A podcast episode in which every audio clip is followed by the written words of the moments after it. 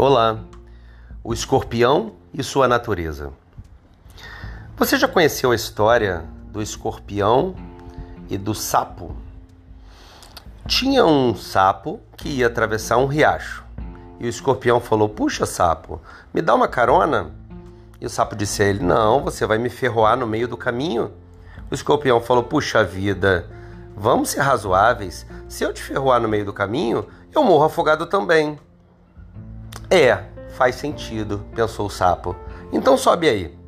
Chegou no meio do riacho e o sapo sentiu aquela ferroada de morte. E antes de morrer, ele disse para o escorpião: Mas puxa vida, onde está sua inteligência? Por que, que você me ferrou? Agora vamos morrer os dois.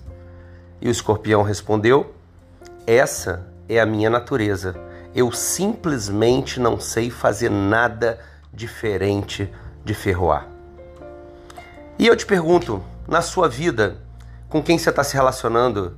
Será que você não está se aborrecendo todos os dias, se magoando, machucando seu coração com pessoas que fazem a mesma maldade, a mesma perversidade, a mesma, o mesmo desdém com que você pensa e sente todos os dias e você continua afagando e você continua adulando e você continua suportando. Você, por favor, pense se essa pessoa não tem a síndrome do escorpião, que mesmo que tenha prejuízo, mesmo que morra, só sabe machucar o outro, só sabe agredir o outro, só sabe ser um feroz animal.